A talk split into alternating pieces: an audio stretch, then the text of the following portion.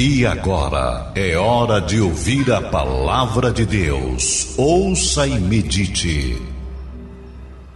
Meu querido amigo, meu caro irmão, a palavra de Deus, na carta do apóstolo Paulo aos Romanos, no capítulo de número 12, ele diz assim: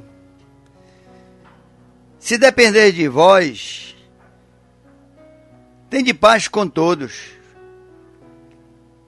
Esta afirmação do apóstolo Paulo, que numa outra versão diz: Se for possível, quando estiver ao vosso alcance, tem de paz com todos os homens. Deus ele nos olha não só como quem quer ter uma relação conosco, mas a nossa relação com Deus é sempre uma relação de criatura para o Criador. E como Deus é amor, Ele quer que cada um de nós tenhamos atitudes que reflitam este amor. E é por isso que Ele nos amou primeiro. Muitas pessoas às vezes não percebem que elas estão dificultando a sua própria vida. É o gênio que é difícil, é o temperamento que é sempre muito intransigente, é o orgulho que não aceita o fato de ter errado e sempre, ao invés de mudar, justifica. É o relacionamento com as pessoas que às vezes nos leva a ter inveja, às vezes torcemos mais contra as pessoas do que a favor, enfim. O fato é que o Espírito Santo de Deus nos fala nesta hora. Se depender de ti, te empenha, te dedica, te aplica. Vai até o teu limite para ter paz com todos. Não alimenta contenda, não alimenta intriga. Não dá ouvidos para as pessoas que querem te jogar contra uma outra pessoa. E às vezes a pessoa não percebe, ela está ficando isolada. Ela está brigando com um, brigando com outro o conceito dela é que ela é uma pessoa desagregadora, uma pessoa intolerante, intransigente. E o que é que está faltando nesta pessoa? Pode ser em mim ou em você, está faltando cristianismo. Porque o cristianismo, ele é exatamente o fato da pessoa ter uma qualidade de vida. Não porque alguém lhe retribuiu o bem que ela fez. Não. Ela está bem simplesmente porque ela fez a parte dela. Ah, mas alguém foi ingrato. Pior por ingrato. Jesus, quando morreu por todos, ele apenas lamenta os que não aceitam o seu plano de salvação. Mas ele comemora e festeja todos nós que aceitamos a salvação em Cristo Jesus. De sorte que não adianta dizer que, ah, eu tenho fé, ah, eu sou isso, eu sou aquilo, eu sou religioso, eu sou frequentador de igreja, ah, eu não vou em igreja. Não adianta nenhum argumento. Se o fundamento do evangelho não estiver crescendo nas atitudes. Todos nós somos pessoas limitadas e que temos que todos os dias estar nos corrigindo. Todos os dias. Não há um único dia que nós não tenhamos coisas para corrigir por conta do nosso temperamento, por conta do nosso gênio, por conta da nossa vaidade, do nosso orgulho, por conta de muitas coisas. Às vezes até por conta da nossa própria insegurança. E eu quero que agora você perceba o que um homem lá na África, um homem muito humilde, que pouco podia fazer por alguém, e os que com ele conviviam, pouco ou nada podiam fazer por ele. Mas era um homem cristão e ele tinha esse sentimento no coração. E eu vou colocar aqui agora este trecho para você ouvir esta mensagem que complementa a que eu estou pregando e que mais adiante eu vou concluir esta sequência de ações cristãs. Ouça. Um antropólogo estava estudando os usos e costumes de uma tribo africana quando, ao final dos trabalhos, propôs uma brincadeira às crianças da região. Colocou um cesto cheio de doces embaixo de uma árvore e propôs uma corrida. E disse: Olha, quem chegar primeiro leva o cesto. As crianças se alinharam prontas para correr, e quando elas estavam prontas para correr, ele disse: Já. Todas deram as mãos e correram juntas até a árvore, pegaram o cesto juntas e comemoraram juntas. O antropólogo olhou curioso para aquela situação e uma das crianças olhou de volta para ele e disse: Ubuntu, tio. Como uma de nós poderia ficar feliz se todas as outras iriam ficar tristes? Ubuntu é uma palavra que representa uma filosofia e uma ética antiga africana que significa sou quem sou porque somos todos nós. Uma pessoa com Ubuntu tem consciência de que ela é afetada quando um semelhante seu é afetado. Ela sabe que o mundo não é uma ilha, que ela precisa dos outros para ser ela mesma. Ubuntu fala de respeito básico pelos outros. Ubuntu é compaixão, partilha, empatia. Ubuntu diz que ser humano é ser como os outros e que ser como os outros deve ser tudo. Deus é três, mesmo sendo um só Deus consegue ter comunhão plena, como disse Ricardo Barbosa, Deus é uma eterna comunhão de três pessoas divinas. Jesus orou um dia dizendo: Pai, eu oro para que eles sejam um, assim como eu e tu somos um. Esse conceito de unidade, de pluralidade única, de sermos indivíduos unitários, mas plurais ao mesmo tempo, é algo que me chama muito a atenção em Jesus. As pessoas olham muito para o fato de Jesus andar sobre as águas, multiplicar pães e peixes, assim como ele demonstrava poder e autoridade nesses atos, chama mais atenção a compaixão. O fato de Jesus chorar a morte de um amigo como Lázaro, o fato de Jesus certamente lacrimejar ao ver mulheres sendo arrastadas pelas calçadas, prostitutas sendo arrastadas para serem apedrejadas, isso sim mostra compaixão, mostra esse espírito ubuntu, esse espírito caridoso, misericordioso da parte de Jesus para com as pessoas. Eu acredito inclusive que Jesus se importa com as pessoas. Deus se importa justamente por um único motivo, para nos ensinar que nós, seres humanos, devemos nos importar uns com os outros. Segundo os Hebreus, fomos feitos um do outro. Foi do lado de Adão que Deus tirou a porção necessária para a construção do novo humano, Eva, e não de uma nova porção de terra. Deve vir de lá do Éden ou de algum outro lugar muito antigo essa vontade necessária, nossa, de ser sempre nós, de ser sempre junto, de ser sempre pares. Ninguém é feliz sozinho.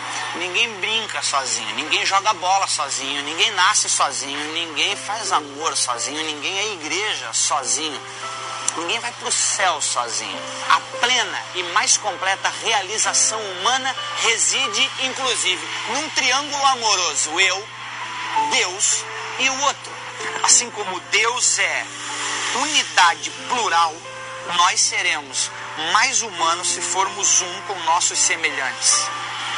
Em outras palavras, gente precisa de gente para ser gente. Na verdade, quanto mais dedicado a outras gentes, mais gente você se tornará. Minha oração é que você faça a partir de hoje mais ou alguma coisa por alguém, hoje, amanhã e sempre. Enxergue o outro, conecte-se com gente, faça alguma coisa por alguém, até porque ninguém é alguém sem um outro alguém. Somos seres únicos, mas fomos feitos para viver coletivamente. Deve ser por isso que na oração que Jesus nos ensina, ele diz que o Pai é nosso, ele diz que o pão é nosso. Quando pede livramento, ele diz: livra-nos, e diz que venha o teu reino a nós. Nós é realmente uma mensagem que precisa não estar só na nossa boca, mas precisa estar dentro do nosso coração. Você precisa, para ser gente, estar diretamente ligado com vínculos de amor, de amizade, de afeto com outra gente. Vire-se para o ser humano e pratique sua fé nele. Ubuntu para você.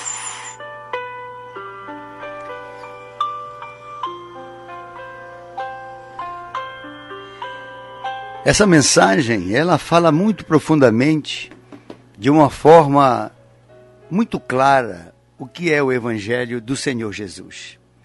E quando o apóstolo Paulo nos diz, quando depender de vós, tende paz com todos, ele está dizendo: olha, vai até o teu limite máximo e estica o teu limite. Para que tu possa realmente conviver com as pessoas, tolerando, compreendendo, procurando avaliar se naquela hora em que está havendo algum debate, não há realmente algumas razões do outro lado. O relacionamento é algo que exige muito de cada um de nós uma reflexão para saber aonde eu tenho que mudar. O que é que eu tenho que fazer para cooperar? Aonde é que eu tenho que melhorar? O que é que eu tenho que dominar? Tudo isso para conspirar a favor do relacionamento em todos os níveis e em todas as áreas. Muitas das vezes, o Evangelho de Jesus foi vivido por ele de uma forma absolutamente encantadora. Eu tenho absoluta convicção que o próprio Judas, quando traiu Jesus, ele sabia que Jesus tinha poder para repreender aqueles soldados quando fossem prendê-lo. Mas Jesus, tendo poder, se permitiu ser preso. Ele queria que o plano de Deus se executasse através dele como o Messias prometido, como aquele que haveria de salvar. Judas ficou louco, não entendeu como é que alguém que tem tanto poder aceita ser não só confrontado, mas preso e humilhado e constrangido. Jesus, com absoluto domínio da situação e, sobretudo, domínio dos seus próprios impulsos, ele aceitou aquela situação, aquela circunstância, exatamente porque ele mirava no bem-estar daqueles que, através do seu sacrifício calvário, seriam salvos. Meu querido amigo, meu caro irmão, esta é uma reflexão que todos temos que fazer. A fé em Deus significa exatamente e por causa de Deus, nós nos esforçarmos, nos empenharmos para explorar todo o nosso potencial na direção de cultivarmos e conservarmos todos os relacionamentos. Se depender de mim, se depender de ti, vamos ter paz com as outras pessoas. Não vamos alimentar as coisas que nos separam, nem vamos destacar as nossas divergências. Pelo contrário, em Cristo, nós valorizamos as nossas poucas, raras, mas as nossas virtudes. Em Cristo, nós temos que realmente nos tolerar, porque hoje você estende a mão para mim. Quem sabe amanhã não vai ser a minha vez de estender a mão para você. Mas tudo isso não porque eu sou homem de boas obras, não porque eu sou um homem de bom coração, é porque eu tenho uma inspiração em Jesus Cristo.